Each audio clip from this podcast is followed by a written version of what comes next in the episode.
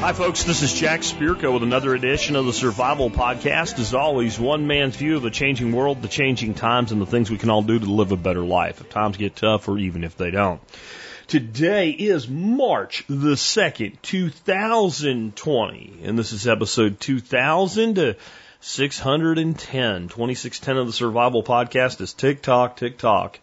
Time marches on. Third month of the year 2020. Here we go. It is a Monday, so it is time for a listener feedback show.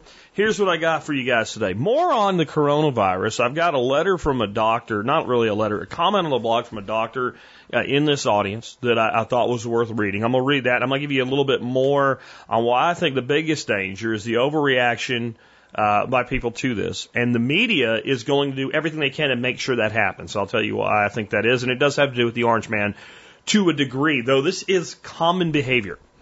So I think the Orange Man is a aggravating circumstance for the misbehavior of the media here, um, but is not the sole cause of the discretion. And I want to point out that when I say something like the biggest danger, it does not mean the only danger. Some people seem to have a, a difficult time with both reading and listening comprehension. I will put, point something out though right now about coronavirus. There are two things actually. Number one, you're supposed to be a prepper if you listen to this show. If you're brand new, I will give you a pass. But it, the only thing that you can do for this is very basic preps, like we do for everything else. And the reason I'm not going nuts about it the way everybody else in my sector is, because you should have that in place already.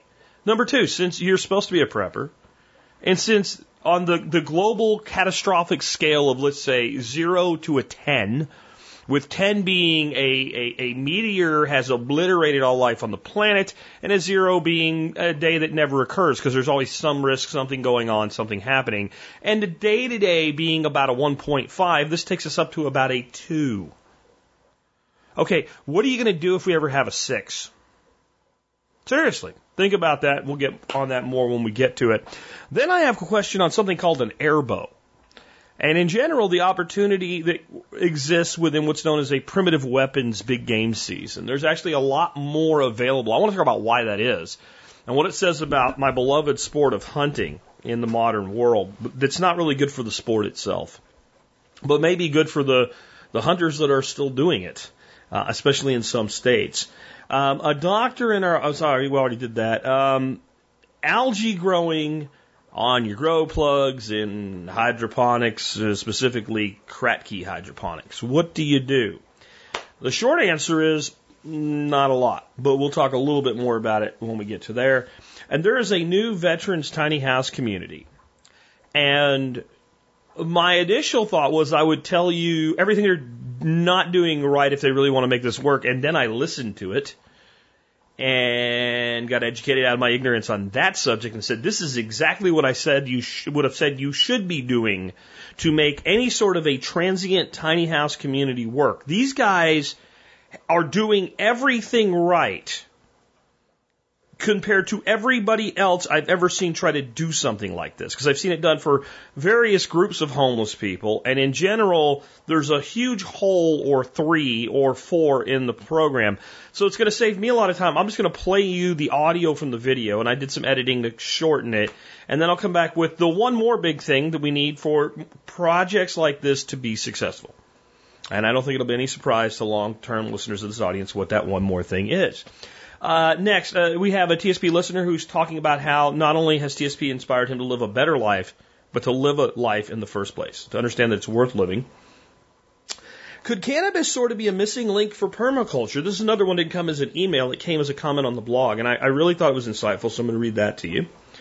Um, thoughts on native plums for food production. And when I say native, I mean U.S. native. I, I changed it in the notes to thoughts on native plums, parentheses, United States, close parentheses so that it didn't read like Native American plums as though how they're directly connected to some sort of tribe or something. People read way too much into that. Uh, why uh, would I grow herbs for consumption or teas on a septic mound? I'm going to talk about why. The answer is yes. The uh, the duty I have to say, but you should consider And then the reason I'm not real worried about the but you should consider, but I still have to say it to cover my ass, because uh, I don't know you or your septic system or how, how smart you are or how you might otherwise infect yourself with some sort of pathogen and then blame me because I said you could do something, even though what I said you could do, you did, and nothing really happened, but you say it did. So, ah, litigious society, don't you love it? And is Moore's Law dying? Maybe. But is it really a big catastrophe? Is it that we're not ready, whatever? There's an article out MIT, from MIT um, that, that, paints a pretty dreary view of our future due to the, the, the, pending death of Moore's Law. And we'll talk about what Moore's Law is uh, when we get to that segment. Look at all of that and more in just a minute. Before we do, let's go ahead and hear from our two sponsors of the day. Sponsor today, number one today, is Butcher Box. I love Butcher Box because Butcher Box sends me a giant box of meat every month. Would you like to get a giant box of meat sent to you every month? Who, who the hell wouldn't want a giant? I mean, really, like, isn't that a question? Like, would, would do, do, do, you want cheese on that, or would you like bacon with that? Like, the, the, how often do you actually say no to that, right? So if you want a giant box of meat sent to your house every month, and you want it to be, you know, grass-fed beef and pastured pork and pastured poultry, and some really amazing salmon, by the way, is an option they have now as well. Uh, you want to get on over to butcherbox.com, but you you really want to do it through the banner on our website. I, I generally don't care if you do that. Uh, but in this case, there's a special deal available to anyone, even if you're not an MSB member. And then there's a better deal if you're an MSB member. So you want to use the, the, the links on the website instead of going straight to butcherbox.com. So you get your special deal. But you can get $10 off ButcherBox a month for life with an MSB subscription that costs 50 bucks a month. So that's $120 a year for 50 bucks. That makes sense, doesn't it? That's just one benefit MSB gives you, and ButcherBox has been a great supporter of us. Uh, you can check them out at butcherbox.com. Next up today, the Free State Project, where their motto is liberty in your lifetime. Free State Project started a little over a decade ago with an idea. It was a simple idea of finding the perfect state to move as many libertarian and anarcho type people to as possible, and then drag it kicking and screaming into the world of liberty, whether it wanted to go there or not. For a large variety of reasons, New Hampshire was targeted. Is, there's been amazing work done uh, on this so far. The Free State Project is the organization that I've probably done the most to promote since I started TSP because the most important thing to me in the world is liberty. There is nothing more important to me than liberty because everything that we really seek in our own lives stems from the liberty to be able to pursue it. And that's what FSP is all about. You can learn more at fsp.org forward slash join. And remember, PorcFest is coming. It's going to be a hell of a time in the White Mountains of New Hampshire. And I will be there speaking multiple times. It's going to be a cool place to hang out with some cool people. And uh, first, PorcFest for me. And that's pork like P O R C is in porcupine, not pork is in Porky the Pig. PorcFest 2020. Uh, I will be there, and some other really freaking cool people will be there as well. Check it out. And even if you're not going to move to New Hampshire, you might want to come to PorcFest. And after you go to PorcFest, you might start actually thinking about coming to New Hampshire. It's going to be that awesome. All right. With that, let's get into it today, and let's start off with a quote of the day. I found this to be very interesting. Um, a, a listener sent me this one, and it was like, ah, that saves me from look, looking up a quote for today. And it's by Norm Franz. And the quote is, and you might have heard it before, it's pretty popular in the alternative media space, it's pretty popular in the alternative investing space, and it's pretty popular in the prepper space uh, because of the affinity for gold and silver, which I share. But the, the quote is, gold is the money of kings, silver is the money of gentlemen, barter is the money of peasants, but debt is the money of slaves. And this was an oversimplification, and let's be honest, it was designed to sell you on the concept of buying silver and gold, but it's not without merit. It's not without merit. Gold and silver represent hard money, hard commodities, something that you know you can depend on here. Barter represents the exchange itself. Debt represents the banking system. Now, most people use cash in one form or another. So when I say cash, I don't mean hard cash, like paper Benjamins, right? Or, you know, what have you, paper Jacksons, et cetera, right? I'm talking about cash as in U.S. dollars. Whether they do it with a debit card or a check or whatever, as long as we're not using a credit card, uh, or borrowing money to get our hands on these these uh, space credits. Uh, it is cash in the way that I'm saying. So the majority of people use cash, one form or another, and the majority of most people's investments are held in um, in U.S. dollars even if they're in a stock. So maybe you're holding stock in Ford Motor Company. Uh, well, but you still are holding it denominated in dollars. So is that debt? The answer is yes, but not to, not your debt. it's somebody's debt. All money is debt in, in a modern Western economic fractional reserve system. Every dollar has debt attached to it. But I'm not going to tell you to get, get out of using debt currency because that's the currency that we have. The key is who owes the money and what is the what is the usury on them? What is what is the interest on them? But something has come in since this quote originally was given that really changes the dynamics here. And that's cryptocurrency. It's something we're, we haven't been talking a tremendous about lately because the hype and hysteria around it's gone away. Um, but you know, when everybody cried that it was the death of Bitcoin for the 800th time, and Bitcoin went down to about three grand a Bitcoin. I'm sitting here today looking at the price at like 88.46 a Bitcoin, and it harkened back to the the the, the point that Bitcoin was coming along, and we talked about it hitting dollar parity meaning a Bitcoin would be worth a dollar. And the same people that say it's a scam still today, a decade into cryptocurrency really becoming a thing, uh, we're screaming that would never happen. And when it got up to like five bucks, it was in a bubble. So it, it just amuses me. And I've never seen cryptocurrency as a way to get rich. I've never preached it as a way to get rich. I've talked about the fact that like buying into it when it's at a low point might be a good way to accumulate some income off of just holding it. But in general, that cryptocurrency was designed so that you and I could exchange value for value without third party. That's the actual value in cryptocurrency. That it allows the exchange of value for value without a bank. It actually eliminates the debt money system. In fact, it, I found it interesting when people were trying to figure out how to make money loaning cryptocurrency. And they had such difficulty figuring out how to actually do that for a variety of reasons, but it was never designed to be a dead instrument. It was never designed to be a dead instrument. So, in a modern world, I think when we start looking at gold and silver, they have a place. I, I own a lot of it. I, I believe in keeping, as I've taught for years, about 5 to 10% of your net wealth in it. And I'm more toward 5.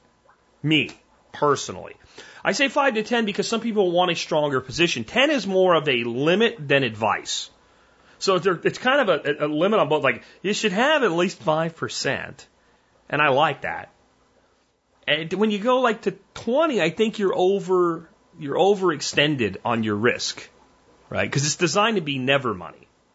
Never or apocalypse money. And, and it's also designed to be multi-generational wealth that's handed down that no one needs to know about.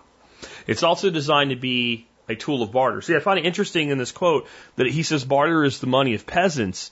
But today, the exchange of gold or silver for a service or a product privately between two individuals without a third party, yeah, yeah kind of like cryptocurrency, um, is a form of barter.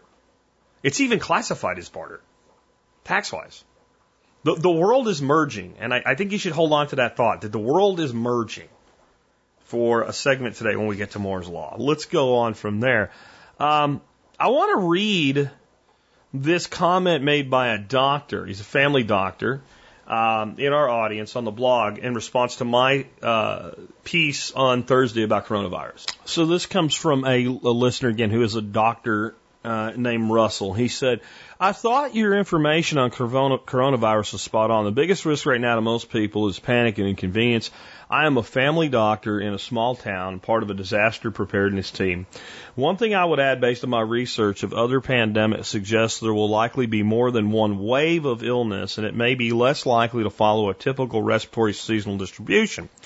For example, example, the 2009-2010 H1N1 influenza started out in April and accelerated for a while, which is not typical of seasonal influenza, but had scattered outbreaks during the summer, followed by a substantial uptick in August. The Spanish flu pandemic of 1918-19 had its first peak in June and July. This was followed by another peak in October. I would expect that we'll see a peak of coronavirus infections in the U.S. by late March to mid-April, followed by a sharp decline with some sporadic cases over the summer. By the way, I completely agree with that. I would expect a second wave after resumption of school, probably sometime in September. The likely dynamics of this are that there's a big push to quarantine initially, and there probably will be school closings for a significant decrease in travel as well as generally inconvenient supply chain interruptions. FDA has announced there's at least one drug that will be in short supply due to no supply of an ingredient from China. Yeah, great. Uh, but at some point, people need to get on with their lives. So more typical routines reemerge. People begin to get a bit complacent as they hear uh, of a few cases in there, but no major outbreaks. What's happening at this point is the virus is becoming more widely and evenly spread around the country. Since there are likely to be many asymptomatic cases, Asymptomatic, by the way, means the person does not show any symptoms at all. Through the entire illness, nothing. They walk around as though they're perfectly healthy while they carry this supposedly quote unquote deadly disease, alright? So there are a much larger pool of individuals throughout the country that can serve as a reservoir for the virus. Then with the resumption of school in fall, there's a concentration of source cases, uninfected individuals who become infected bring the virus home to the family. We'll see this every year with minor respiratory and gastrointestinal viruses in general uptick in cases. At that point, you have a major outbreak. The number of cases and deaths from Spanish flu is highest in the second wave outbreak that occurred in last September through December 1918, and there was a third as well. Anyway, being generally prepared with food that you are willing to eat, store what you eat, eat what you store, and having at least a month's supply of critical medications, medications makes sense. Uh, just don't neglect to restock after the initial wave. Also, the second wave will likely last longer, so four to six weeks may make more sense. In my thoughts. I completely agree with that being a possible scenario. And the reason I like the comment is because it doesn't say some stupid bullshit like, this is what is going to happen. See, when people say that, I immediately, I discount every other word that comes out of their mouth because they don't effing know. This guy's humble enough to say, I, this is my best guess based on being a doctor. I'll tell you a few things that change the calculus here, though. From something like, you know, you mentioned the 1918, 1919 uh, flu pandemic.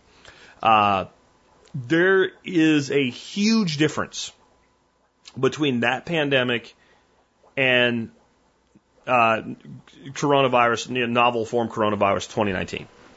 And that is that the healthier you are, the healthier you are, in case I didn't come out right, the, the, the healthier and more uh, built up your immune system is, the better off you are if coronavirus infects you. Okay? The Spanish flu that everybody keeps talking about is this is the next Spanish flu. Ah! Okay. It was the exact opposite. That flu was a weird mutation of the flu virus. I don't, I, I could be wrong. I don't think there has ever been a flu quite like it before or since, which does feed some conspiracy theories about its actual origin. But what it did was it actually turned the immune system on the person. So the stronger and healthier your immune system, the worse that flu was. This bears no resemblance to that. That's why that flu was so deadly. It killed, most of the people it killed were the people you would think had the best chance of getting through it. That, that's an odd thing.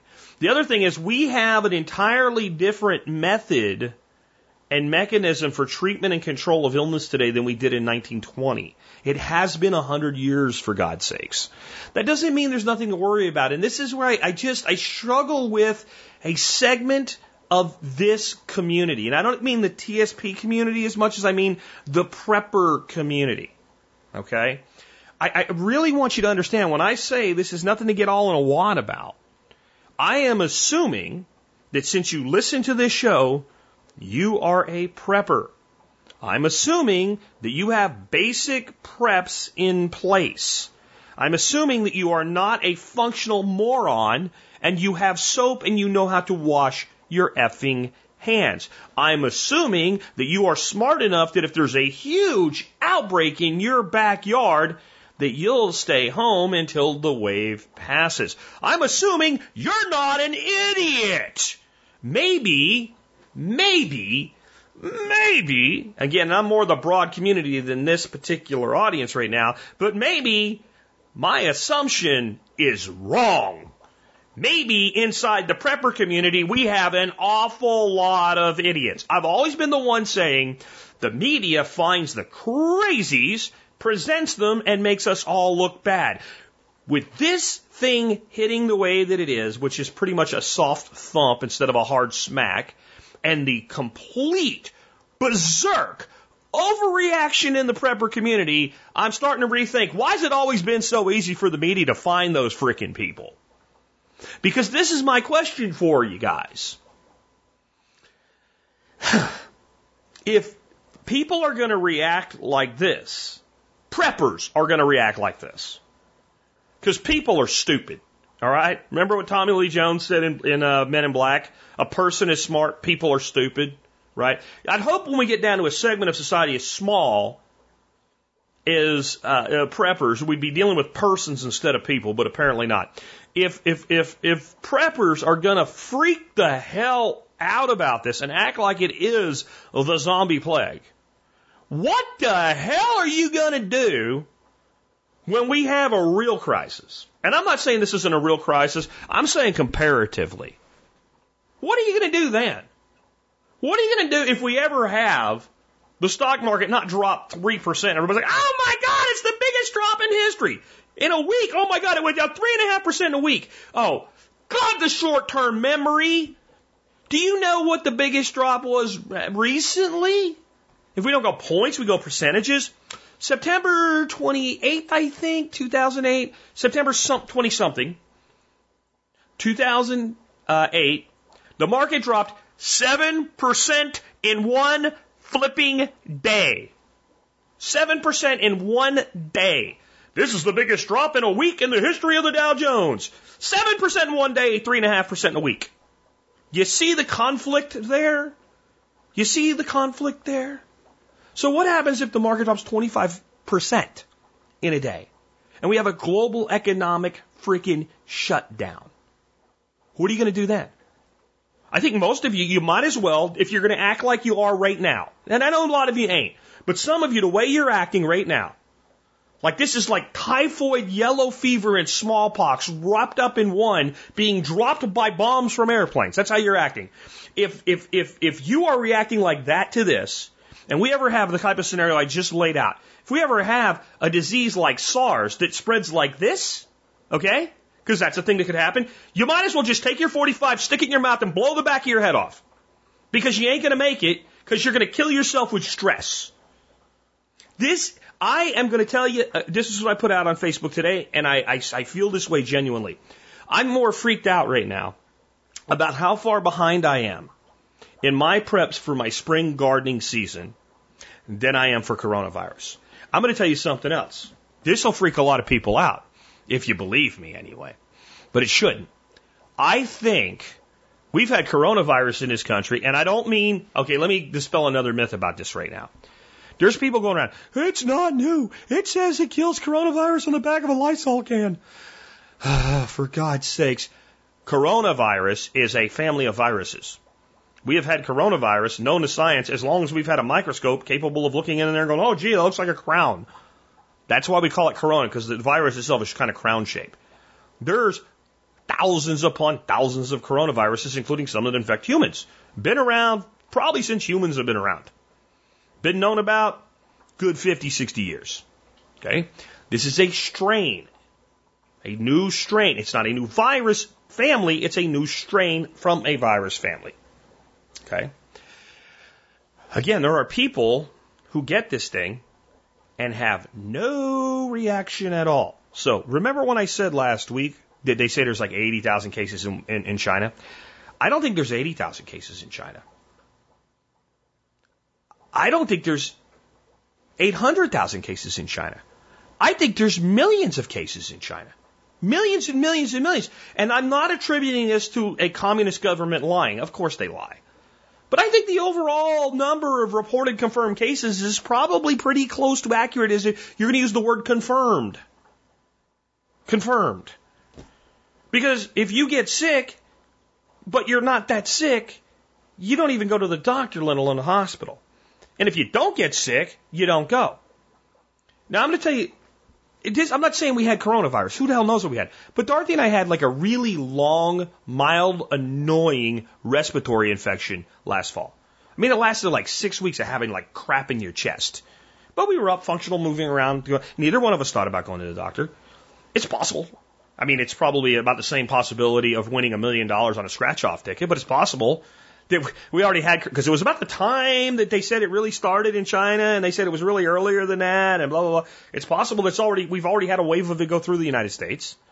And if it went through before December, when they really started making a big deal out of it, nobody probably noticed. There was even a really famous young guy who died of a, like an acute respiratory illness in a hospital. He was a sports guy, I think. He was on TV. I don't remember the exact scenario, but he was young and healthy, like in his early 30s, and he died of like sudden onset pneumonia.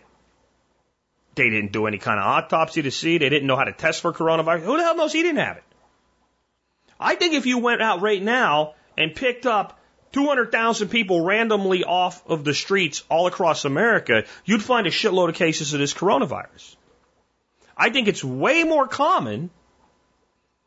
And one of the things that you need to understand in a high density thing like a Wuhan, China, the first people that get it, period, are the ones with the weakest immunity against it. The first people that show symptoms are a subset of those people, and the first people that require hospitalization and treatment are a subset of those people. And the first people that die are a subset of those people.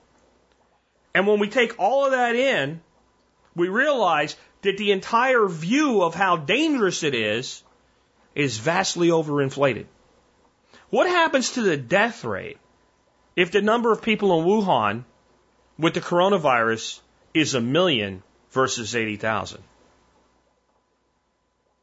I'll tell you what happens. It's less lethal than common influenza.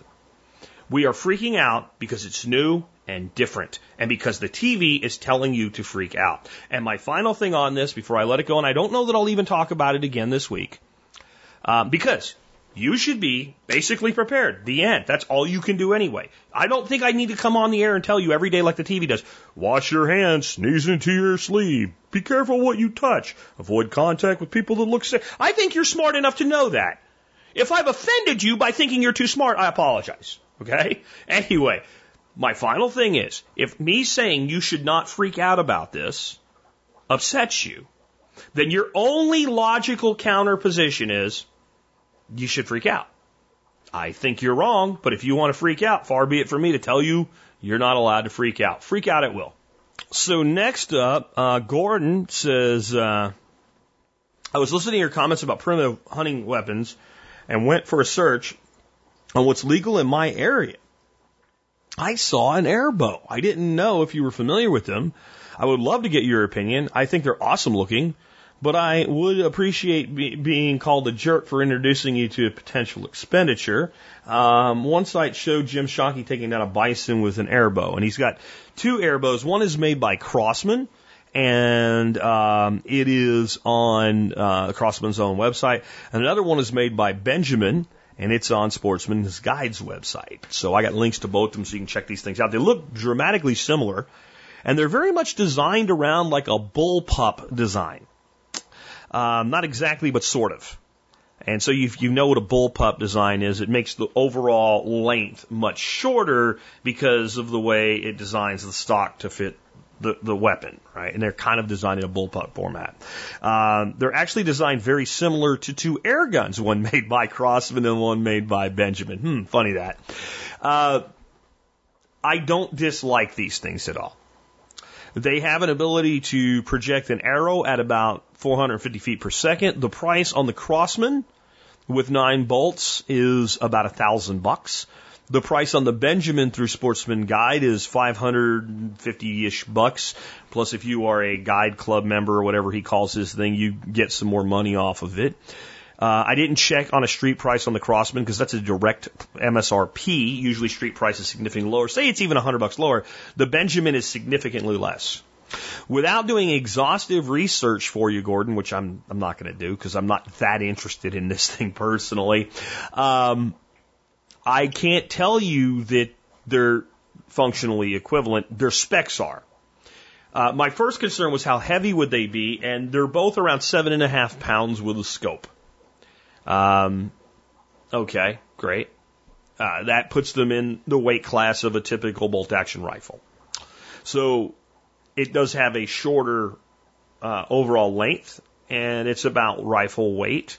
It actually makes them lighter than a lot of kind of the best crossbows being right now, some being made right now. Some of the best crossbows being right now are like 11 pounds. I find that to be insane. Uh, you can find crossbows in the five pound range to five and a half pounds. Generally, they're not compound. Um, they're suitable for what they are. You're going to be limited in shot range on something like a deer to about 30 yards. Uh, they're a recurve style instead of a compound. The lightest compounds without like mortgaging a kidney are going to be right in the range of these airbows. So my first thought was maybe there was a big weight difference and there's not a huge one. If you're going to go down to something that's significantly lighter without spending a lot of money, you're going to, you're going to drop from something in the class of, uh, let's say 450 feet per second, like these two devices, down to something that's in the mid to upper 200s. Uh, and you do that cheap. And that might be all you need. It depends. Uh, my concern with investing in one of these would only be if you are a person who likes to travel to hunt and specifically likes to capitalize on primitive weapons seasons. If you're going to stay in your own state and this is the thing that you think is best for you and it opens that primitive window for you, go for it. I find it ironic though because this weapon is not primitive is one of the and it, basically it looks like an air rifle that was designed to shoot a bolt, which is exactly what it is. So in some ways it is primitive. A bolt, by the way, for those that are maybe not into this world, a bolt is an arrow for a crossbow. Don't, you don't call them arrows, you call them bolts. Um, the air rifle is as old as the firearm of any sort. Lewis and Clark had an air, a repeating air rifle that could kill people that they took with them on their expedition. So the air rifle is very old and anything shooting arrows is really old. But the, the, the tool that we're talking about here is, is pretty modern. Uh, it, it didn't exist when I was a kid and I ain't that old. So that tells you something. Um, but if that's what the state says you're allowed to use in their primitive season and you want to, I would go for it. I would say that just looking on a cost analysis, you can probably do well enough with a crossbow and unless you're going to be shooting bisons like Jim Shockey, and not everybody has Jim Shockey's budget or job, which is pretty much going around shooting things for a living and being paid to do it, I'd, I'd kind of like that job, but um, it, there's not a lot uh, going on for me to get that job, and probably not you either. You can step into something like the Killer Instinct Hero crossbow which is about 380 feet per second. So you're, you're, you know, you're back 70 feet per second from this air bow. But if you can't kill a deer with that crossbow, you can't kill a deer. Let me just put it to you that way. Um, it has a 185 pound draw weight, which for a crossbow is kind of right in the, the sweet spot. Um, its overall weight is only 5.8 pounds, and that is with the scope on it. So that's a significant weight savings. So I'm not saying not to buy an airbow. I'm saying since I'm not going to get really into this, because if I'm going to archery hunt, I'm going to take a bow, like one that you draw back bow. That's what I bow hunt with. Um, I've kicked around the idea of buying a crossbow for years. I would probably step up significantly from this point if I were. And if I was going to, I would consider these airbows as a potential option. However, I've been kicking around in my head the idea of doing this for like 15 years, and I ain't done it. I ain't even gotten close. I've done no more than, than browsed for a few minutes. So I'm not going to do it. So what I want to kind of prime you with is I wouldn't decide this is what I want. I would consider this a crossbow that uses air. And I would evaluate equivalent cost or slightly lower cost crossbows in the same relative class and then I would pick from that group. So I would include this as an option in my in my analysis if it's what I was going to do. If anybody has used one of these airbows and also used crossbows and really thinks like Jack, you're missing it, let me know. I'll I'll put it out there. Uh, next one you know, with doing all this stuff on hydroponics lately, I know there's a lot of people out there that are, uh, that are they're giving this a shot. And it says, this one's from Michael. It says, how do you keep the black slimy stuff from growing on the tops of your rapid rooter plugs in your hydro system? So we're growing some greens in a Kratky system using the rapid rooter plugs you recommend. We're getting this black shiny stuff growing on top of the plugs themselves. It doesn't appear to be affecting the plants themselves, but it's a little off-putting, especially when we start trying to sell some of the growth as you suggest the shows on the micro CSA. I'm sure Karen would be grossed out by red vein sorrel uh, all pretty in a bag, alive, with a plug holding moisture on the produce, has some black slimy stuff on it. Thanks for the show, MSB member, chronic listener, Michael and Big Sandy. Well, Michael, your problem will largely take care of itself, if you, especially if you're doing Kratky. So let's talk about how this works. So, you have a wet grow media with a UV light shining on it for somewhere between 12 and 18 hours a day. And that media is wet with high nutrient solution. You're going to get some algae. That's what you or Karen would be looking at some algae. However, if you're growing out a plant like red vein sorrel that you're going to sell to a Karen and it's going to take 30 to 35 days to grow out, what's going to happen is your water level is going to drop below the plug. And the further it drops, the drier the plug will become. I've been surprised in my outdoor system that runs completely below the plug at all times, how damp the plugs actually stay. And I think it has to do with the water circulating and the humidity rise that you get from that. But in my Kratky system, as soon as the water is maybe a half of an inch below the bottom of the net cup, the lights dry out the plug and algae, sans moisture, dies. So you got that. Let's say you were really, really, really concerned about Karen or yourself or whatever. You could use a solution of about 50% hydrogen peroxide uh, and 50% water in a spray bottle, and you don't want to overspray your plants too much with that. So as they got a little bit bigger, you're about a few weeks into it, you could mist those plugs with that, and it would knock that algae back, like straight back, like hydrogen peroxide melts algae. I'm not going to do it. I see no need to do it. And if you have a Karen who can't understand that there's a little bit of algae in a natural growth system that involves water, you need a new Karen. You just fire that Karen as a customer. Say, I'm sorry, Karen, I have a waiting list for Karens, and you are no, I don't need you anymore. Wham. I mean, you could be a little nicer than that, like try to explain it once or twice, and then, I'm sorry, Karen, bye. Um, it's not a big concern. Now, let's talk about something else though. These rapid rooter plugs that you're using, that I'm using, a lot of y'all are using, that I had featured again last week for an item of the day. You will find, no matter how good you are at growing stuff, if you're growing a lot of stuff, some stuff won't grow. You might put in, you know, 20 lettuce seeds and two of your plugs may fail to germinate. And if you take that across growing 120, you know, plants per rotation like I am, you'll end up with a significant amount of plugs with nothing in them. What I don't want to do is take that plug with that slime on it, pop it back into a new grow area, and pop a seed in it.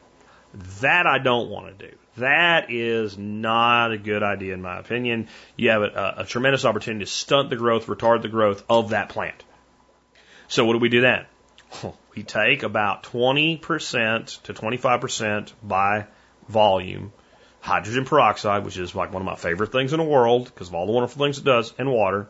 We put it in a little bucket or container of some kind, and we soak those plugs for about 20, 30 minutes, kind of squeeze them out. We set them out, we let them dry, and then we can reuse them. So that's that's one thing I'm doing. Now, can you then do the same thing and reuse a plug that actually grew a plant? I haven't tried it, but I bet you could. I haven't tried it, but I mean, most of the stuff I'm growing, I'd say more than half of what I'm growing is ending up planted in soil with that plug still attached to it. So I, I haven't tried that yet. But don't sweat a little bit of algae. And with a, again, with a Kratky system, the further the water gets from the plug, the more the plug's going to dry out. The algae then dries out and the algae stops growing and it kind of fades into the same color as the plug. All right. Next up, we have one here from Robert, and Robert is commenting on my comments um, about permaculture and cannabis. And Robert says, catching up on episodes, sorry for the lag, on the future of cannabis as it relates to permaculture.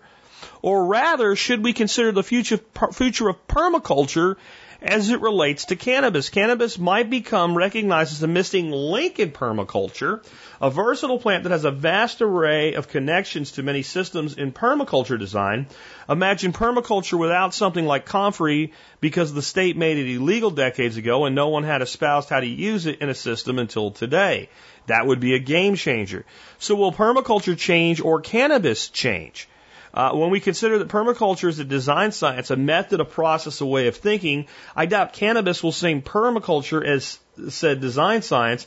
Cannabis may, however, draw more and more people to permaculture regenerative practices as through its connection to take permaculture to another level.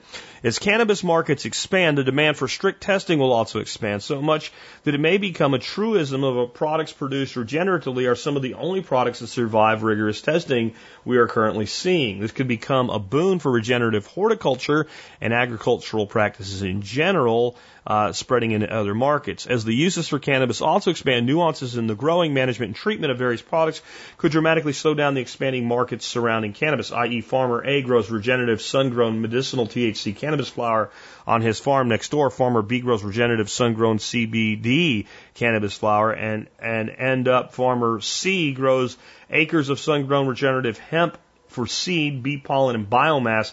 Everyone's excited. Now, what happens when C's crops pollinates A's and B's? It's ruined. What happens when farmer A does not open pollination or reverse? Uh, okay, I'm going to stop you on that because so we we when we're harvesting the cannabis flower, unless we're trying to produce seed, we don't let it pollinate. And if you pollinate the flower anyway, let's say the flower goes a little long and it gets pollinated, it doesn't ruin anything except the seed crop. When you pollinate something, it affects the next generation, not the existing generation. Okay? Um, he says, I think injecting cannabis in permaculture may potentially save cannabis from being a big ad model of bottleneck diversity, coming closer to ubiquitous legality, diversity of the gene pool, and a bunch of other things. Okay, so here's the thing. I'm going to tell you that I think the future of cannabis being grown for medicinal and recreational purposes, in other words, we're growing bud, is in hydroponics and various forms of indoor growing or at least greenhouse closed system growing because it solves so many problems. So many problems. And as long as we don't have a complete bust of that market, as long as there's a significant financial return for that product, and I, I don't see a world where there isn't. I do see it being half of what it is today for both CBD and THC based cannabis. But even at that price, it is so above a tomato that we can grow hydroponically in a greenhouse and eliminate so many problems with that it makes sense to grow it that way. Now, I know you can grow it outdoors, and I know it happens, and I know it's been done and all, but most of the places where it was grown outdoors, it was grown in very large quantities. It was grown in, on public land, right underneath the DEA's nose, and if they got caught, they just abandoned it. And they were growing cheap, to be honest, it was cheap weed. It's the weed that, you know, people my age smoked in high school and our buddy down the road who had an uncle who grew it in a closet had better hydro stuff. Right? That's, that's what it was. And I'm not saying you can't do it really, really well. I'm saying that if you really want to grow the best medicinal or recreational product you can, you want to do it in a controlled environment. And the more control, the more control you have over what you're producing. And some of the stuff being done with, with CBD strains right now is pretty fascinating. On the other side, I was kind of bummed when I went to Mother Earth News for one reason and one reason only. I did not get to meet or listen to Howard Garrett. And it was because I ended up speaking across from him at both talks. You know what both his talks were on though? certified, certified organic production of hemp. So you've got something there with this being a crop that makes sense for growing organic or beyond organic or regeneratively. But I think where it makes the most sense, not the only sense. God, I, I just, I just realized lately I have to be so clear when I'm not using absolutes that I'm not, like not using an absolute is not sufficient. I have to not use an absolute and then point out, hey, I'm not being absolute here. So the best use of broad acre cannabis production is for biomass.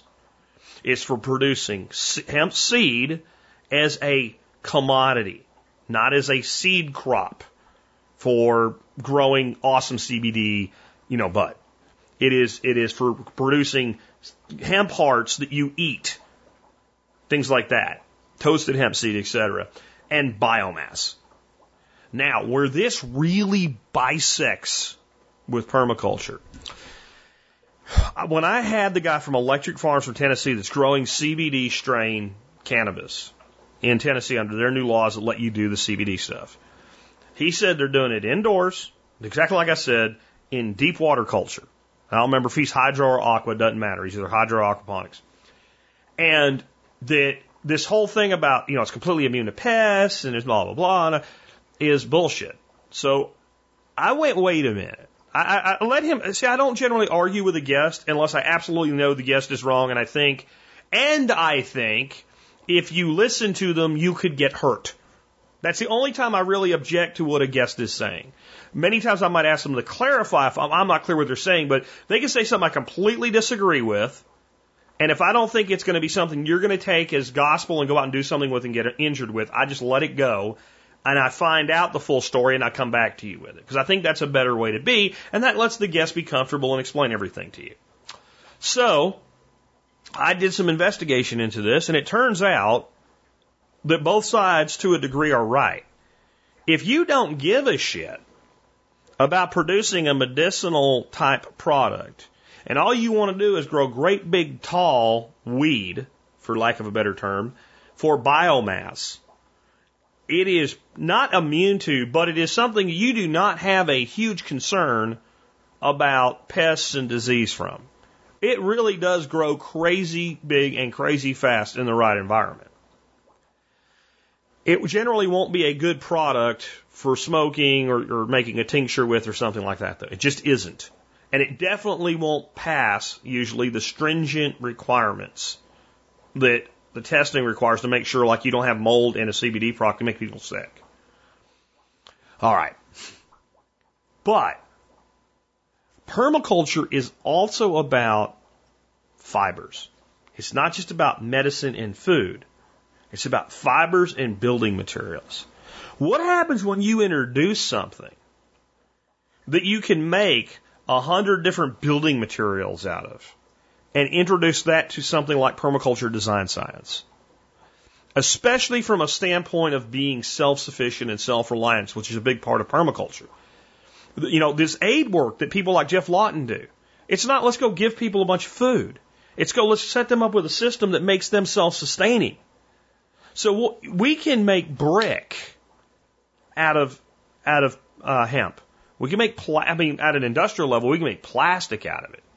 But we can make uh, wood flooring. There's some of the first hemp wood. It's not really wood; it's hemp floor. But it just doesn't make sense when you say it that way. It, it's like wood laminate flooring, but it's made from hemp, and it's beautiful. And it, it, it has longevity that exceeds laminate wood flooring start thinking about what kind of technologies we can come up to use this amazing fiber plant for. And then think about permaculture eco villages. And then think about as we do do medicines, and then also being able to grow that higher level crop with a greater level of control. Because I know some people would say hydroponics isn't uh, permaculture. I disagree. I disagree. I think hydroponics is a technology. I think what you do with the technology is way more important than the technology itself. But even if you were some purist that said, no, I won't I, I see permaculture is all over creation using greenhouses. So some sort of greenhouse based system is probably, or screenhouse or interior system is probably best for this high level medicinal crop. And I'm now I'm throwing THC and, and CBD. The only reason we, we have to delineate that at all at this point is due to legalities. But I see a world not too far in the future where if you want to grow a couple plants, no one's going to care, including the government. I, I really think we're heading that way. I think that society's tolerance for this has, has abated. And we have bigger problems to deal with in the world today than putting somebody into jail for marijuana. You know, we, we're no longer afraid that our wives are going to run away with black jazz singers because of reefer madness. I mean, come on. And I mean, and it was sold to the American people that way. And now some of you, that was really heroin. Okay, Okay. I, I don't want to say this, but I want to say okay boomer when you say that. I think okay boomer is a stupid statement, but there's a place where you can see, well, I see where it came from. I see where they got it. And I kind of feel that way, even if you're not a boomer when you say that. Um, anyway, that's, I just thought that was a really insightful comment and I wanted to, uh, to bring it up. Next up, John, uh, wrote me one of the best you're a jerk emails I've read in a while. He said, hi, Jack. I wanted to tell you you're a jerk. My father gave up on life when I was 12 years old. Alcohol became more important than our family. He ended up committing suicide 22 years later. That being said, I struggled with the same thing after his death for four plus years. After realizing I was headed down the same path, I decided to listen to your podcast. It's helped me more than you will know. I'm learning things from you that my father should have taught me. Also trying to implement the things from the survival podcast on our acre. Sorry if you get stupid questions probably from me. I really appreciate and cherish this community. Thanks again. As a side note, I'd like to help others. Uh, uh, thought about raising money for people that need help. Any thoughts would be helpful. Uh, feel free to share as needed with your community on the podcast. If you think a little bit can help save others, please uh, share if you feel appropriate. Uh, had a website in mind. Thanks. Uh, John, I don't, that's kind of like I have this idea to help people with money. I think that's a great idea. You're going to hear one example of a great idea and maybe a, a program that money can be funneled toward in this, but I, I don't really know how to handle that for you because it's just an idea right now. And the way I feel about ideas is I have a hundred of them a day and I don't have time to do one new one every day. So you have to figure out how you want to do that, but you can. You can figure out a way to raise funds and you can direct that money somewhere that does what you think should be done with money instead of what they do with our money they steal from us and call taxes. And then somehow convince themselves that it's charitable to pay taxes uh, and charitable to collect and redistribute taxes, right? So you should do something if you feel called to do that. That's where I'll go with that. On your first thing, I want to say I'm very happy for you. And I want to say at the same time, it, it, it hurts my heart that Jack Spirko, the true jerk and asshole that I really was when I was a 15 year old kid, has turned into the guy that's needed I don't mind being it, but I, I hate being needed for for young people to get what they should have got from parents, grandparents, uncles, aunts, etc. and when I see people like, let's say Jordan Peterson with the, the, the massive following that dwarfs anything I have, and his is 100% based on that. And with him, it's, it's, you know, it's almost exclusively men. Not that I don't think women can benefit from what he does, but I mean, that's his, that's his primary demographic, young men. Understanding what it is to be a man and having to learn that from anybody on the internet or a podcast. I mean, I'm glad it's available. I actually wonder what would have happened to this generation if the technology that enables people like myself, like Jordan Peterson, et cetera, to reach these people didn't come. Where would they have found it? Would they have found? I'm not saying they wouldn't, but where would they and would they have found something to, to, to pull them out of this abyss that so many of them are in? Um, but I, it, also gives me a lot of hope. Because pulling yourself from that place you were in is not easy, and you should feel good about it. You should feel really good about the fact that you did it. And and I know that maybe this idea of like wanting to raise money and help people, again, if you feel called to do it, you should do it. But it might be part of you feels that you owe a debt because you were saved from this and you want to do something to save others. Again, that's noble. But let me tell you the number one thing you can do with that gift. Live your best life. Because I didn't help you by creating a program that you could enter. I helped you by living my life publicly. That is the number one thing that I have done that has had the reaction you have had where people, and it, it humbled me in ways I cannot even explain. It's one of those things like if it hasn't happened to you, you, you really can't explain what it's like. But I remember the very first person that walked up to me and said, I'm alive because of you. His name was Dan. His name, I'll tell you his name because his name will not indicate who he is because it's so common. And it's also the name of an incredibly famous writer in the world of survival and preparedness. But his name was Dan Brown. And I can see his face. And I won't tell you where, but at a place that I was at publicly, he walked up to me and told me, I took my 45 out of my mouth and decided to plant a garden and renew my relationship with my children because in my head, over and over and over and over and over, I kept hearing you say what you do matters. And that's what stopped me. And I, I couldn't believe it. I couldn't believe that happened. And I thought that's a one in a million.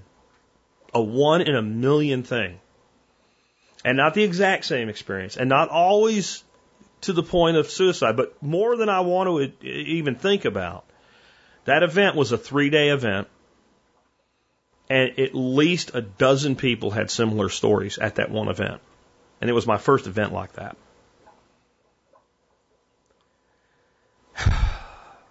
What the hell? What the hell? How messed up is our world?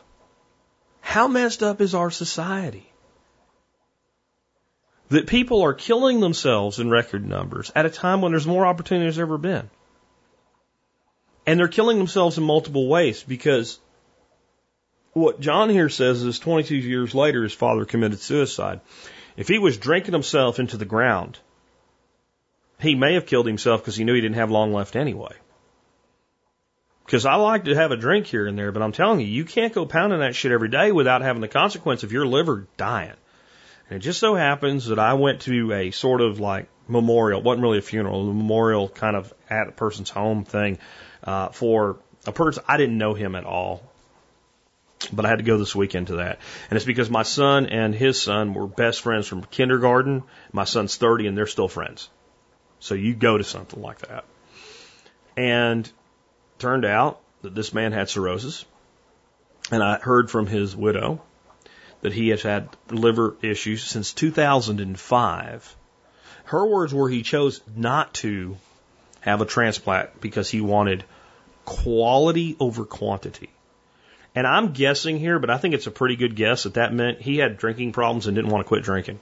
Because they will flat not give you a liver without you being, I think it's like a year of recovery from drinking. So this guy went, what, 15 years of still killing his liver. And two days before he collapsed, he played racquetball.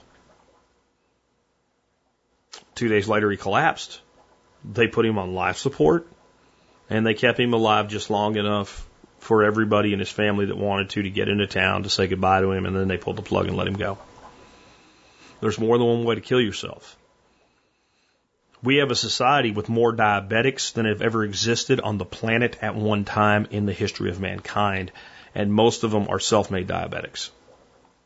Before you get your ass in a wad, again, when I'm not speaking in extreme, uh, in, in you know absolutes, I have to point it out because it's not enough not to do it. I know that there's a very small percentage of type 2 diabetics that are not extremely overweight people who did it with diet. It's a very, very, very, very, very, very, very, very, very, very infinitely small number, but it does exist. 99.9 plus percent of type 2 diabetics could cure their supposed disease by simply eating a better diet. And that's a, and it's, if long term, diabetes is a death sentence. How long you live depends on how well you manage it. You can never make it go away if it's true diabetes, not type 2, if it's type 1. And I'm, I'm telling you right now, a lot of you guys, gals, that are 200 pounds overweight with type 2 diabetes, I can show you some type, type 1 diabetics that would like nothing more than to slap the living crap out of you and tell you to save your own damn life while you can. That's another way to kill yourself. The leading causes of death in America today are primarily long term suicide plans. There's a huge number from cancer, but a significant, not all of them, but a significant portion of that is lifestyle. There's a huge number of cardiac, not all of it, but a significant portion, a majority, is lifestyle related. The complications for diabetes, most of it is lifestyle related. There's over 30 million type 2 diabetics in America, a nation of 300 million people. 10% of our population are type 2 diabetics. It's not bad genetic luck. That's another form of suicide. So there are different ways of killing yourself. My son's birth father um, had a meth problem and was a late diagnosed type 1 diabetic. Didn't give up his meth, didn't manage his diabetes right, made it about 10 years after his diagnosis, passed away, left a son who was only 12 years old at the time, Fortunately for my son, I was there and I'd already stepped into that role. But I'm still, you know, he still knows his dad did that to himself. They just took, that man took 10 years to commit suicide. It's just the same suicide as putting a gun to your head. If you never learned from your father, your uncle, your mother, whoever should have taught you when you were a kid about living responsibly, and you have to learn from this podcast, learn right effing now. Take care of your meat suit. It's the only one you get. If you're living your life in a way inconsistent with what's in the best interest of your health, stop. Change. Make a change. Make a difference. If you are abusing a substance to the point where it is hammering and damaging your body, stop. And if you're doing that plus you're at a point where you're questioning whether you want to be here anymore or not, I'm going to say something that a lot of people would say not to say. I understand why you feel that way. I understand what it's like. We've all had moments. But I'm going to tell you if you will make the change and get out of it, you won't feel that way anymore. You don't have to keep feeling that way. And John, thank you for having the courage to make that change. Let's talk about the next one, totally different subject. Uh, this comes from S because that's all it says, and I don't give out people's last names unless they tell me to. So S SW, I'll call you then. Um, what do you think of Native American plum trees? I planted four bare roots last year, hoping they would take off this year.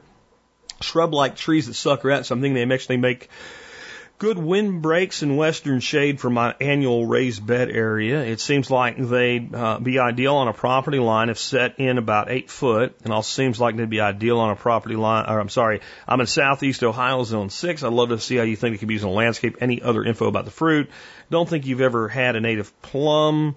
Uh, sad about that. Thanks, Jack. Never missed a show since 2015. Oh, don't think I've ever had a native plum. He doesn't hasn't had one yet. Okay. Well, okay. So native plums taste like plums. Um, they are prunus species, uh, much like the majority of plums that we grow in the United States, uh, which their parentage and their uh, lineage goes back to either Europe, uh, specifically southern Europe, Mediterranean area. Uh, Italy is a source of a lot. Southern France is a source of a lot of stone fruits and, and the, the, the prunus variety uh, and Asia. And we do have our own species right here in the United States. In fact, cherries really are a plum. They're a little plum. They're uh, same same world, you know. Um, we they're often referred to by a lot of different names from different regional variations of them, but they're all very similar. Uh, Chickasaw plum is a very common name. Sand plum. Uh, so I don't know exactly what you have, but they all have very similar growth habitat. Fantastic fantastic, fantastic plant. Some get are really productive and get a pretty big yield off of them. Some of them just almost never produce. And I've seen that happen when people buy like a hundred of them and plant a hundred of them and they end up with a clump over here covered in them and a clump over here that grows really well and doesn't produce any. I really don't understand, but I know it's not genetic at that point. There's common source. And even if you had a hundred of them and you planted them in clumps and some of them were from a different strain, the odds that you would perfectly split them into, let's say, clumps of 25 and, and get two clumps of 25 that are productive, one clump of 25 that's okay, and one clump that doesn't produce at all is, is you might as well, you better play the lottery if you can do that, right? I mean, that's, that's some crazy odds right there, you know. So I think it has a lot to do with where they're planted. So that might be something that you have to kind of think about, but I don't know the answer to it yet. I have some here. Uh, they're growing on one end of my swale. The, the plan was for them to be exactly what you said, kind of a thicket on that end. What I've noticed is the end of swale berms, especially on my harsh, brittle landscape, tends to erode. It tends to be the place where plants have the hardest time surviving. So I, I've tried to do some thicketing on those ends of those berms, and that was one thing I've tried. They're still alive. They've done pretty well. They did suffer last year. That thing about it, they're called sand plums. They like deep soils, even though they're not that big of a tree. They like deep soils. That's what makes them such a survivor, is because they have a root mass depth relative to their height that's deep. So while they might not have the depth of a taproot of a freaking beech tree or an oak tree, compared to another tree that's eight foot tall, they have really deep roots. And that, but they can't do that here, right? Um, bees love them when they go to flower. The bees like, like it's, I've seen bees like they just, like, okay, we're not going anywhere until this is gone. So they're a great bee plant. They are low growing, prostrate. They grow kind of a small plum. They make fantastic mead. They make fantastic wine. If you like jellies and jams, they make a great jelly or jam. They're just kind of a small plum relative to something like a European or an Asian plum. They're just a little bit smaller. Great plant. Absolutely recommend you know, putting them into a landscape. Where I would caution a person would be if you are really limited on what you can grow, you might want to grow something more productive with the space. If you're dealing with, you know, anything like a, even a one acre property, there's probably room for them. But if you, if I was working with a suburban property, quarter acre, backyard permaculture, urban permaculture thing, I probably wouldn't go there. I probably wouldn't go there because I can take a more productive, larger fruited variety and I could prune it down and hold it at a smaller size and get a lot more out of it. That's, that's about the only place I'd go. Next up, Wayne in Pennsylvania.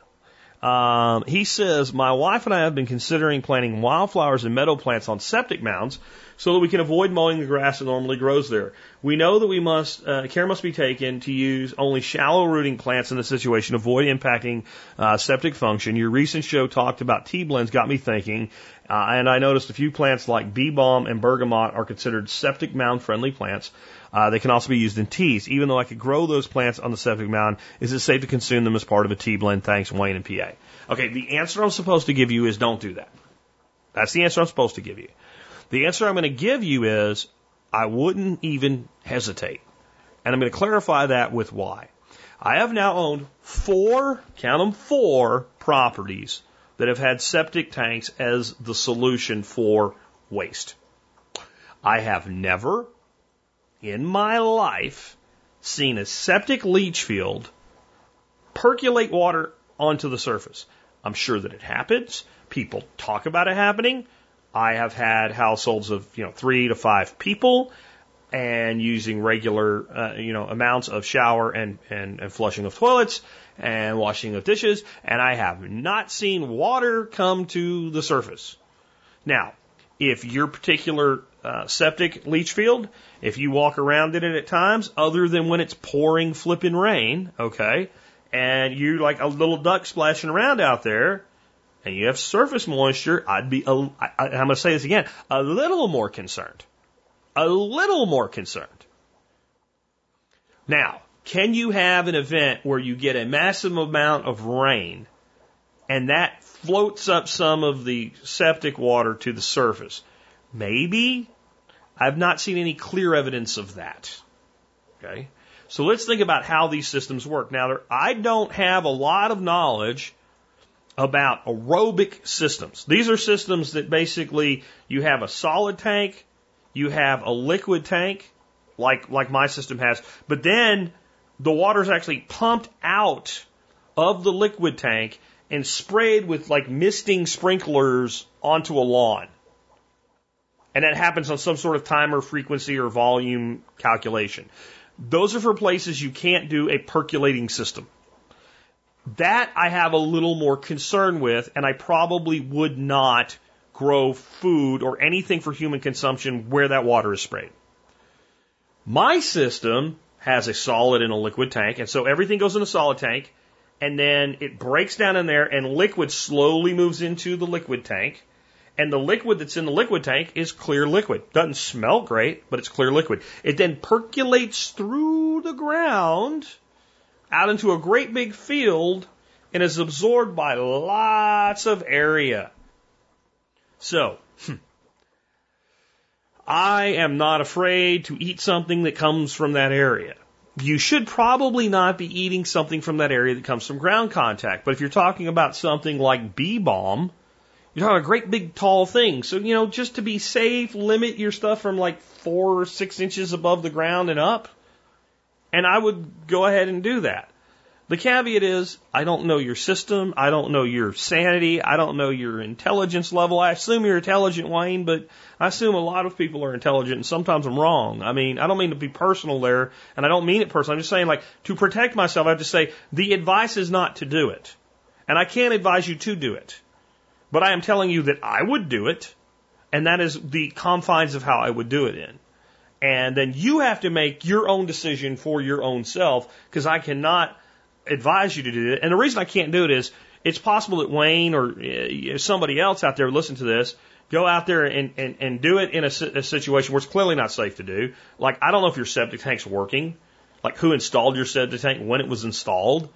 You know, and you've got like freaking literal shit water on the surface and you're growing in it and get E. coli and it's my fault. Or you go out and you do this and you get an E. coli infection and next thing I know, TSP Inc. is getting sued for E. coli infection. And there's no even real proof that the, the, infection you got has anything to do with that.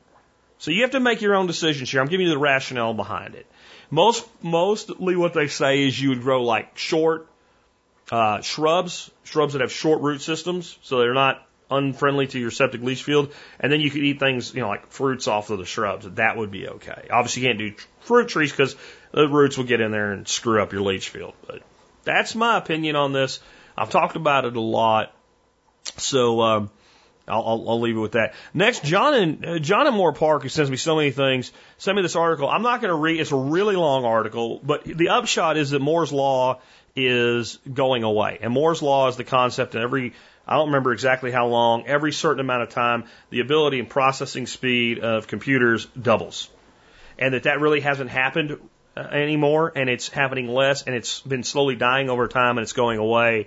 And there's all these with the processors and chips and reducing the size as well. So Moore's law is why we've been able to put more and more power and capability into smaller and smaller things. It's not just about can we do more, but can we do more with less size, space, and power as far as energy when I say power that way instead of power of processing power.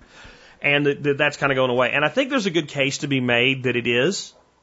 Um, at least the doubling speed. What's not going away though, and this article just kind of glosses over and ignores, is a continued improvement.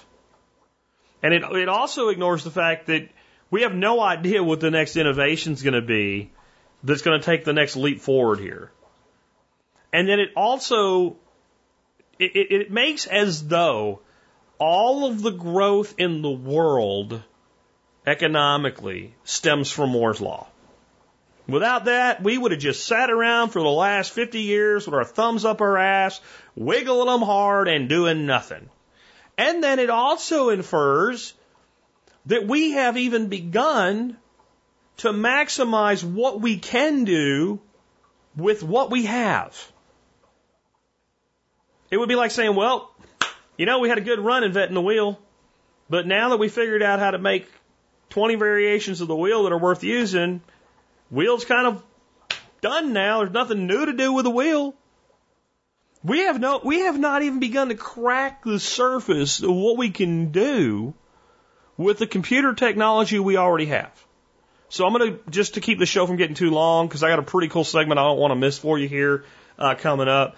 I'm not going to uh, go deep into this one, but I think this is one of those ones that's going to start making the rounds uh, on social media and stuff like that. And it's, you know, it's an emergency or something. Look, look, we don't even know what we don't know about technological development yet. And, and we've become spoiled with this thing where we expect that the the number of transistors in integrated circuits is going to double. I think, like I said, like every two. I think it's every two years, and we expect that doubling to come and come again and come again and come again and come again. And you realize that, like, of course, that's not sustainable.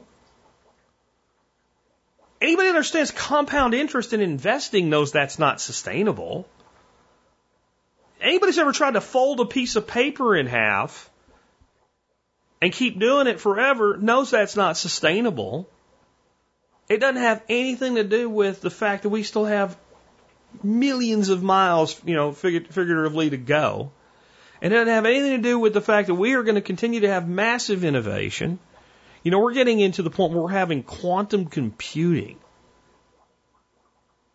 We, there's, there's, there's no concern. Like, if I made a list of things that I'm concerned about, uh, seeing Moore's law as an absolute expectation for the next 20 years not happen, really, really, really, really, really, really, really, really, really, really, really, really way down at the bottom of my list of things to be concerned about.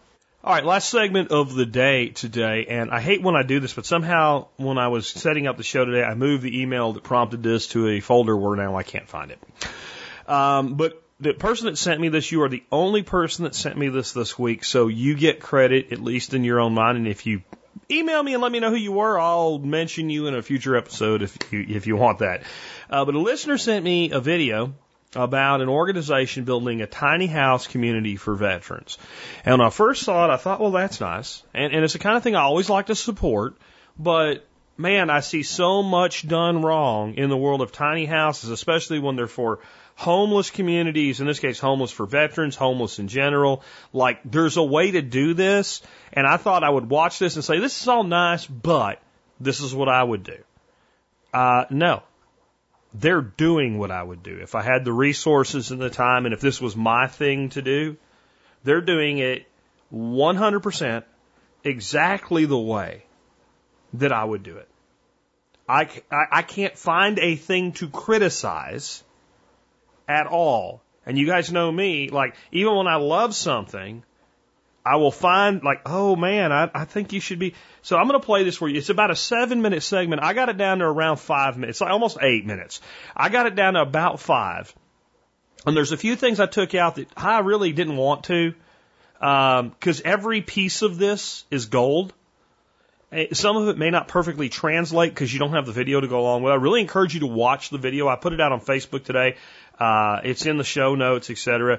But mostly what I took out is music because they'll talk, talk, talk, and then they music and they, you know, B-roll it through like here's the house being built or here's this thing or here's this thing going on and, and nobody's talking. So there, that did no good. So just taking that out took about two minutes off and I took about 30 more seconds out to keep the segment reasonable. So I'm, I'm, I'm disclaiming that. But I want you to listen to this. This is amazing to me and I'll come back and I'll tell you the most amazing part to me about this. And it's the one thing I think that remains in the way we of this being a really homeless vets right here in Kansas City using the tiny house model. And right here off 89th and Troost, we've got 49 houses and 49 vets set to move in. A VCP was founded by combat vets who were who were frustrated at a system that they felt were leaving their brothers and sisters behind from its infancy, we knew we wanted to end veteran homelessness, and we wanted to do it in a creative way, and we also wanted to involve the community. Tiny houses are an amazing movement happening in this country right now, and we're finding that they are a real instrument of autonomy and healing. So we started on Christmas Eve 2017, and um, veterans moved in January 29th, 2018. So we had to do a lot. It was 13 houses that we built, about three and a half weeks, and it took the entire staff uh, pretty much 23 hours a day to get that done, but we were committed to doing it. we put the first house on that land, and it was only on a trailer. It was just to show we've got this and we've changed the design and everything since then. But once people saw this is what we wanted to do, that's when the support came. We love how low impact it is on the environment. We love how efficient it is. These are all stick built on concrete slabs. It's an incredible process. When we bought the land, there was no infrastructure. It was a huge 4.9 acre piece of land. There was no plumbing, no electric, nothing. These run just like a house, any house that you would see. The veterans that we serve often have post traumatic stress whether it's related to their service or it's related to their life on the street. Um, getting them out of survival mode means putting them in a place that's really safe and having visuals on one side and then one entry in and out really um, accelerates the process. It's a big deal. Uh, and down in the village, these windows are going to face what would be this wall, so the windows don't peer in at each other. It's a pretty cool thing. Uh, and it was done by design. The second reason we did that is we wanted to run the wiring and the plumbing on one side of the house. So we were able to get that done knowing the design was going to be done this way. All the houses are outfitted with some furniture that the veterans get to keep when they move out, when they leave. All of it goes with them, every bit of it. It's pretty cool. And the next vet moves in, we replace it all. They walk into a brand new house. It smells good, feels good. It's all their own. This desk right here uh, from IKEA, this desk and chair set, um, that's a hit. Most of them want something like that. They want a little workstation, put their laptop up. Got to have a TV. We're big Chiefs uh, fans here in Kansas City. Mitsubishi gave us these mini splits. These are incredible, and they're rated for 1,200 square feet, and this is a 240 square foot tiny house. So this thing is super efficient. It doesn't have to run a long time, and it keeps this place perfectly temperate. You come in here to the bathroom, showers, it's like a normal shower. Of course, these things are plumbed. They are connected right into the infrastructure of the city. So plumbing is right here. You don't have to go anywhere. You're not using a chemical toilet or a, hose to shower off, which is a big deal, especially in the Kansas City winters. Sink, vanity, all of this, always brand new. And then we've got the Rheem tankless water heater right here, providing endless hot water of the first 26 that we have done, there are 26 veterans living in them right now. And uh, come November this year, we'll have 23 more houses done and be moving in 23 more vets. So we're going to have 49 houses and a 5,000 square foot community center right here in this spot. Community center is going to have amenities like a doctor's office, a dental office, a veterinary clinic, a barber shop, um, a training kitchen, a fellowship hall for everyone to come together uh, it's going to be an incredible thing for these vets. Uh, when a vet moves out, it, it usually takes less than 72 hours to get the next vet in there. So we're constantly doing outreach. We're constantly meeting people. We're constantly um, talking to people about their housing needs. Fridge. These are awesomely efficient Blomberg fridges. They uh, all get to go with the vets if should they need them when they move out. Uh, these stoves, we just got these. They're incredible. The glass top induction. They're really, really efficient. And big sink, of course, cleaning up is a big deal. Hot water the whole time, dishes get clean, hands get clean, whatever they're doing. And then all of the electrical and all the plumbing are in this side of the house, making it really easy to know if there's a problem, we know where to look. So when they're in these houses, and they are in a neighborhood of folks who are going through the same thing, that sense of community, that new network of support is a thing that accelerates healing faster than any of it. Where we're headed next, uh, Orlando, St. Louis, and uh, the one closest to uh, completion the, that got started most recently was is Longmont, Colorado. It's a suburb of Denver. We feel we've done our job when they will never return to homelessness. And as we track their progress through that, we're looking for that transition when we believe they are permanent housing ready, they move forward. Check us out at veteranscommunityproject.org. Uh, check out our Amazon wish list. Uh, we always need that updated uh, to help get the new stuff in here for the vets who are moving in. It's an incredible help to us. We can't do it without that. And check us out on social media. Uh, just search Veterans Community Project. You'll find us. Thank you so much. Pretty cool, huh? I mean, a, a lot of things I was going to say is when people try to do this for a homeless or whatever and they try to go fully off grid, I just think that's a mistake. There's so many challenges. There are people that are in this situation in their life, homeless for whatever reason, whether it's veterans, whether it's just down and out on your luck, whatever. They got enough challenges. They don't need the challenge of if, if I turn this light bulb on for four hours, will, will, will my toaster not work? Like that does not need to be a challenge those people have in that transitional stage of their life. And we're going to get to a point one day where we're doing uh, solar is going to be the cheapest way in the world to go, and then then this will work for that beautifully because smaller is easier. Okay. Um, one of the things I've always thought about these tiny homes for the homeless, especially veterans, is that the feeling that we need an individual space for an individual person is probably not right. These guys, these guys, a lot of them, what the problem is they miss the camaraderie. Well, the community center and the size of the community, I'll fix that anyway. The economic feasibility of what they've done, because you heard stick built on slab. That's what they are, but they are also Tuff Sheds. Every single one of them, like, I seen that one at Home Depot. I seen that one, at, and that's not a bad thing. That's great. That means it's all prefab, pre-made, and you can put one. The reason they were able to build as many as they did as fast as they did is because those shells, one person can build one of those in three hours. I've seen them do it. Didn't believe it was possible. Watched them do it. Even a really big one, two people can build in about three hours. Now there's still all the finish work and everything, but these people that are building tiny houses, it takes them nine months to be half done with one that can't work for this type of scenario where we need to be, because at that point you could have just went and got mobile homes, right? The smallest mobile homes and slapped them in there. These are well built, nice, efficient. They're going to keep the bills low on the utilities. That's good. The fact that they've lined up donors and supporters that when the veteran leaves, you can take your refrigerator and your furniture with you and they get new stuff for the next guy is huge because I remember first time I got my own place. Well, I got a, it doesn't come with a refrigerator. I mean, and I know may, some of them may be going into apartments or something like that, but if you're going to a place where you need furniture, so apartments don't usually come with furniture, especially entry level. Uh, so you might not even need the refrigerator. It's a small refrigerator though, so it might be an extra thing, you know. Um, the fact they talk about kitchen training. So it sounds like as they build this community kitchen and community center, they're going to be training people in culinary skills. That's great because it's one of the places where you can almost always find a job.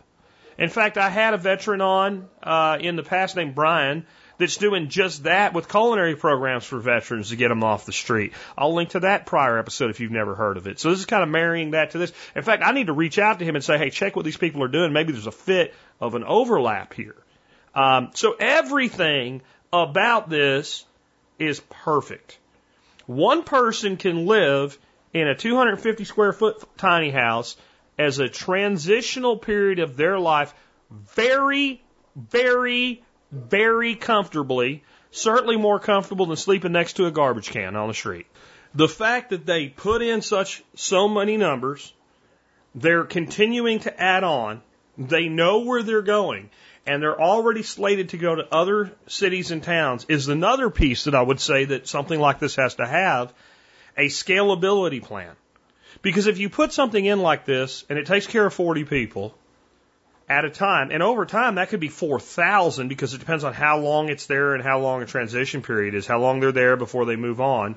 It could, you know, 40 could be 4,000 over 20 years or, or, or 30 years or who knows how long, right? Um, that's good, but it still is limited. And we don't, what we don't want with one of these solutions is it to be something like Fukuoka's farming, right? The one straw revolution. There's, for all the good that that book and that man's work did, there ain't a single person in the world today farming the way he did, including his kids that took over his farm and couldn't do it. You don't want that. You want something, if you're going to say this is a solution to homelessness, you want to be able to put it together. Here's how you do it. Here's how much it costs. Here's the funding. Here's everything you need. And boom, chakalaka, boom, you can make another one over here. They did that. I got nothing to bitch about. Nothing. Imagine that. Jack Spirko has nothing to bitch about. I don't even have a thing like, hey, have you considered? I got nothing. I got one thing though. I'm going to tell you the number one reason that this can't just go full tilt to the wall balls tomorrow morning. The government, the state, the only thing that makes this difficult to do broad scale, see the shining effing sea and getting people off of shitting in the streets in San Francisco, etc., is the flippin' government. The most amazing thing about this to me is when you watch the video, seeing all these pretty little tiny homes, with paved sidewalks like a little mini subdivision surrounded by industry and homes right in the middle of a city and not in a slum. That's the only thing that actually amazes me is that it was able to be done without the government getting in the damn way. Now, what I would love to see these people do is come up with a way that this can pre- be presented to city councils, town councils, etc., state governments, whoever's in the way, that makes them look so stupid for saying no that they can't. Or they do, then all of a sudden there's a whole bunch of people with pitchforks and hoes and shovels and well everything torches outside the town council thing going let the veterans have a home let the whatever it is and see the re- like I know some of you are like well why only veterans I, I agree but it's, well, it's a great place to start because it's the same conversation I had with Curtis Stone last week about doing uh, things with let's say Indian reservations for the liberty movement because politician can't touch an Indian. Can't do it. Instant death sentence. You think you're worried about coronavirus. I mean, yeah, a politician looking like they're abusing an Indian is like getting shot in the ass with Ebola and HIV and cancer and smallpox all at the same time. You are politically dead. Veterans are not to that level, but they're close. Like you can't look like you're standing in the way of a rehabilitation program for our veterans. My concern is we are reaching a point where that's going to change for the worse very rapidly. Because what I want to finish about today is something that's, that's just totally being glossed over right now. Nobody really understands. And that's the end to the Afghanistan war. Right now we have a 14 month plan to pull all U.S. troops out of Afghanistan if the Taliban upholds their end of the bargain. Unless they're stupid, and I don't think that they are stupid as you've been led to believe, they will. And it's not because they're honorable, wonderful people who have just been misunderstood or anything like that. It's because it's in their best interest to. Because once we leave, there is nothing that will take us back there. We will not go back. We will never go back. We're not going to do it. We're not going to do it. Wouldn't be prudent. There is no will left to go back once we're out. So the best thing the Taliban can do is just say yes to everything and just sit back and wait. You done fought a war for 18 years and all you got to do now is do nothing for 14 months and you win. Why wouldn't you? And there might be some people that are pissed off here and there that do some crazy shit, but in the end, I think the overall majority will just sit back and do nothing and wait till we leave and let me draw a scenario for you. Let me tell you a story, and you tell me what you think this story is about. The United States gets into a bullshit war that it had no business getting into, and they do it in a place the average American couldn't find on a globe. You said, where is this place? The average American never even heard of it before we got into a war with it, but they think we should go because, gee, the American American way of life is, is good everywhere and America's always right. So we send millions of Americans over multiple decades into this hamburger shop. And they go in there and they immediately just wipe out the conventional forces, take over the capital and install a government. That government is a democratic government friendly to United States interest, but rife with corruption. The enemy pulls back and fights an unconventional war for about 20 years, killing and maiming huge numbers of Americans. Eventually, there begins to be questions as to why this war is happening in the first place, and the public begins to turn away from the war. They grow weary of the war. They don't want the war anymore. And then all of a sudden, a whole shitload of papers get leaked to the American public. And in those papers, it turns out that the United States government never expected that war to be winnable. They knew it wasn't winnable, and almost everything that they said about the war, and almost everything that the TV said about the war, including the news media, was a lie. And a lot of the people in the news media weren't even lying because they believed what they were telling you. They were just wrong. But the sources of that information knew they were lying and they were lying. Multiple presidents presided over the war. And each one heard what the last one heard and continued to prosecute a war with no expectation that it would ever end.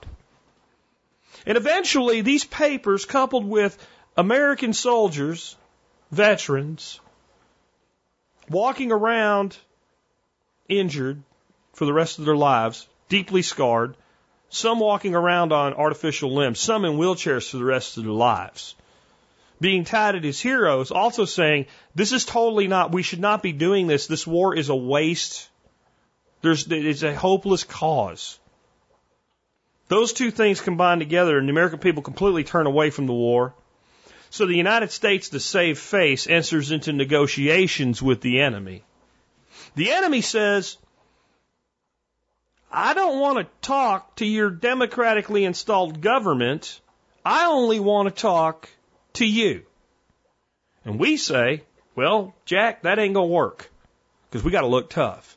And eventually the enemy agrees to converse with us and our democratically installed government.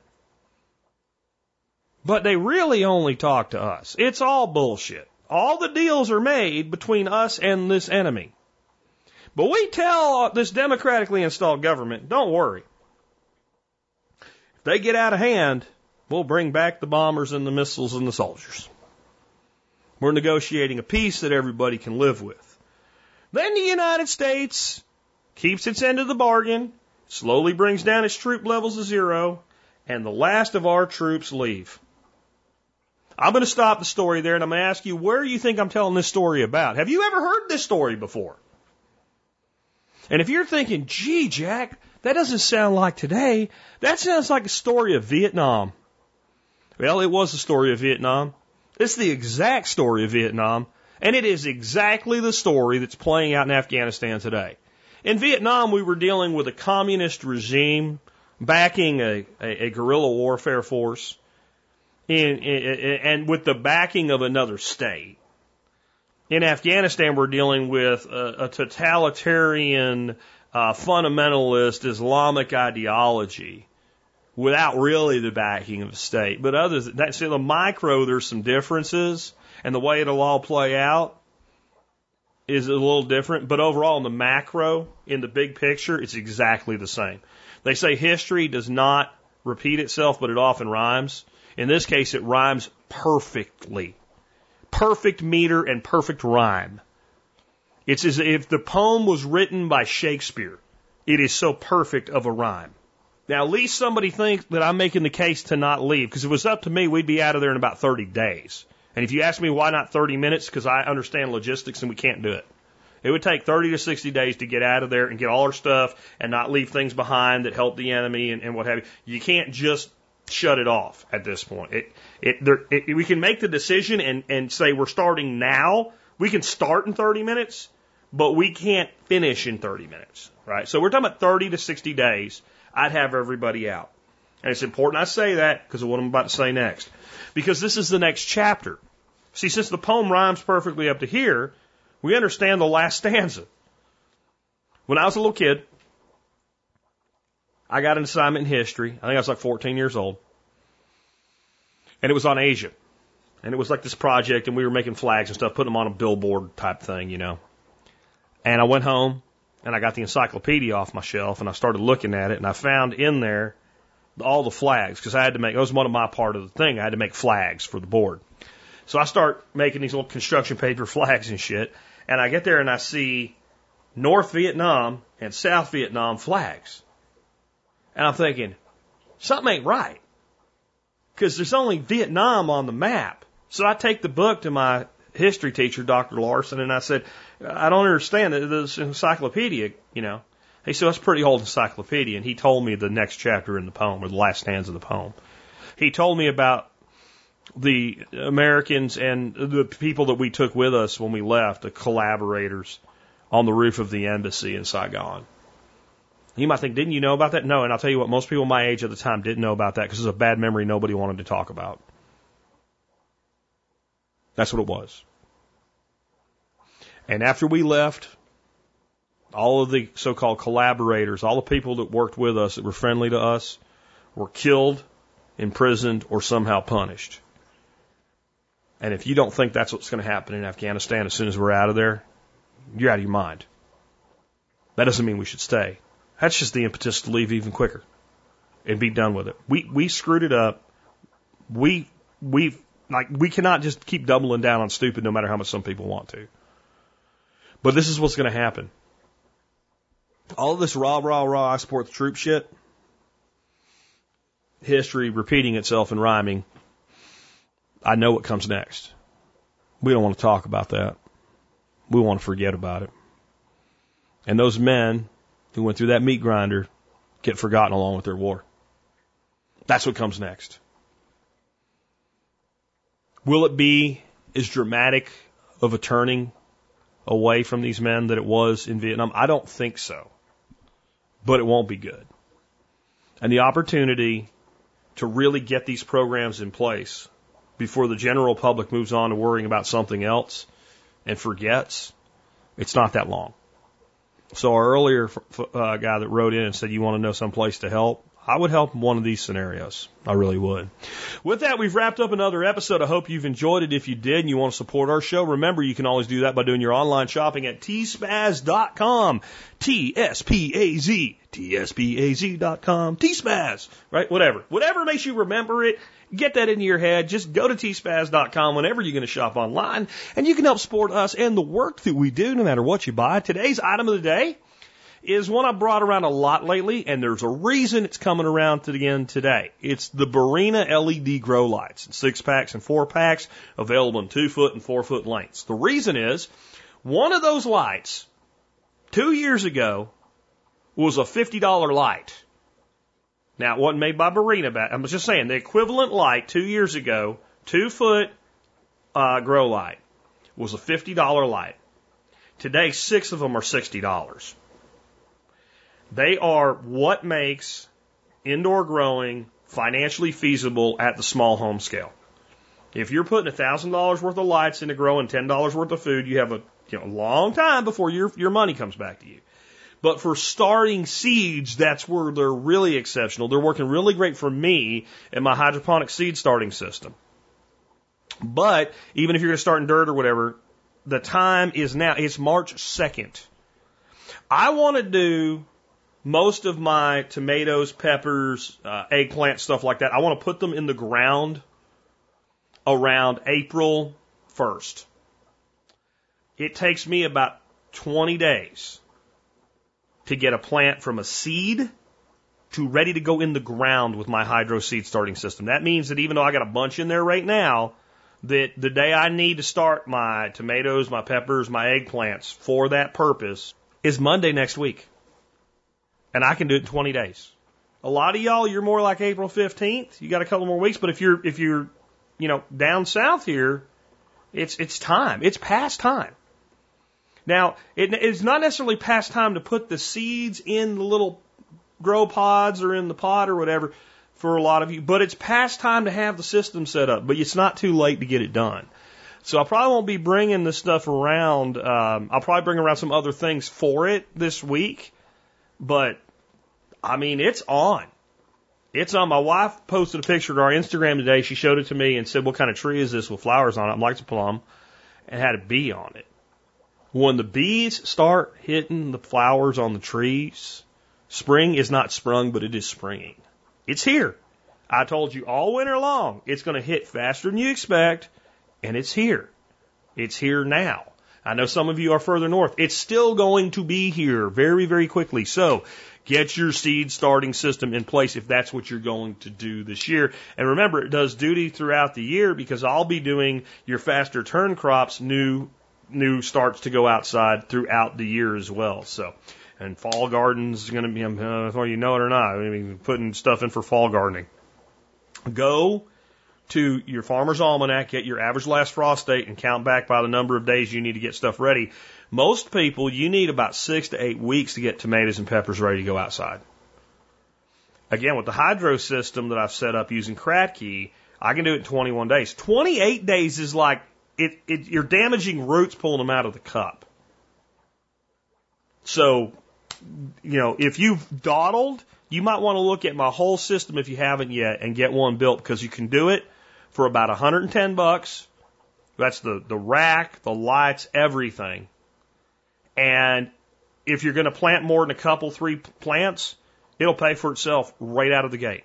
You know, at three dollars a plant, we got to start 36 plants, and you've paid for it. Well, the way I set it up, you can do 120 for one run. So time is now. But even if you ain't gonna do that, if you're gonna shop online this week, anytime, tspaz.com. All right, with that, let's go ahead and wrap up with our song of the day today. Song of the day today is uh, by Jo Dee Messina, and this is why I have John Adam do our music programming. Uh, I like Jo Dee Messina. I would have never done a Jo Dee Messina week. I just wouldn't have. And like, I looked at the songs he has picked, and he has like eight of them, and he wants me to pick five of the eight. I'm like, we should we should totally do a Jo Dee Messina week. So by turning that over to somebody, I get rid of my prejudice and predispositions, and we're not re we're not we're not replaying music yet, uh, even after years of doing this now. Uh, but I, I this is probably my favorite song by Jo Dee Messina. It's called "Bring On the Rain," and I love this song because it's straight out of the mindset of this show. And this song is about empowerment, and it's about how there will be hard times, but I'm strong enough to take them. And the other thing that's inferred by the line itself, bring on the rain, is that sometimes these things that we see as bad or, or sad or, or, or awful are needed. They're necessary. You know, unless there's really been a heavy drought, nobody's like, yay, it's raining. But man, let that rain go away for a while. We need that rain. We owe all life on earth. I don't remember who it was that said this first, but we all, all owe all life on earth to about a foot of topsoil and the fact that it rains. Without those two things, life could not exist on this planet. Everything comes from that rain. Even though sometimes it's bad, even though sometimes it's inconvenient, even though sometimes it can cause harm. And we are strengthened like steel in a furnace by the rain, that metaphorical rain in our lives. And if you have had moments in your life where you've questioned whether or not you still want to be here, like we talked about earlier today, you need to go from dreading the rain to the concept of bring on the rain. Bring on the rain. With that, it's been Jack Spirko with another edition of the Survival Podcast.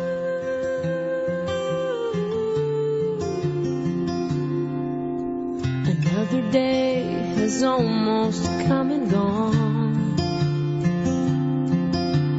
Can't imagine what else could go wrong.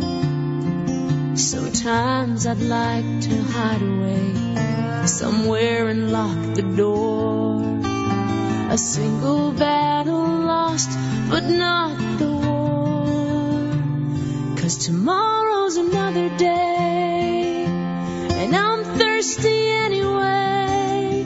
So bring on the rain.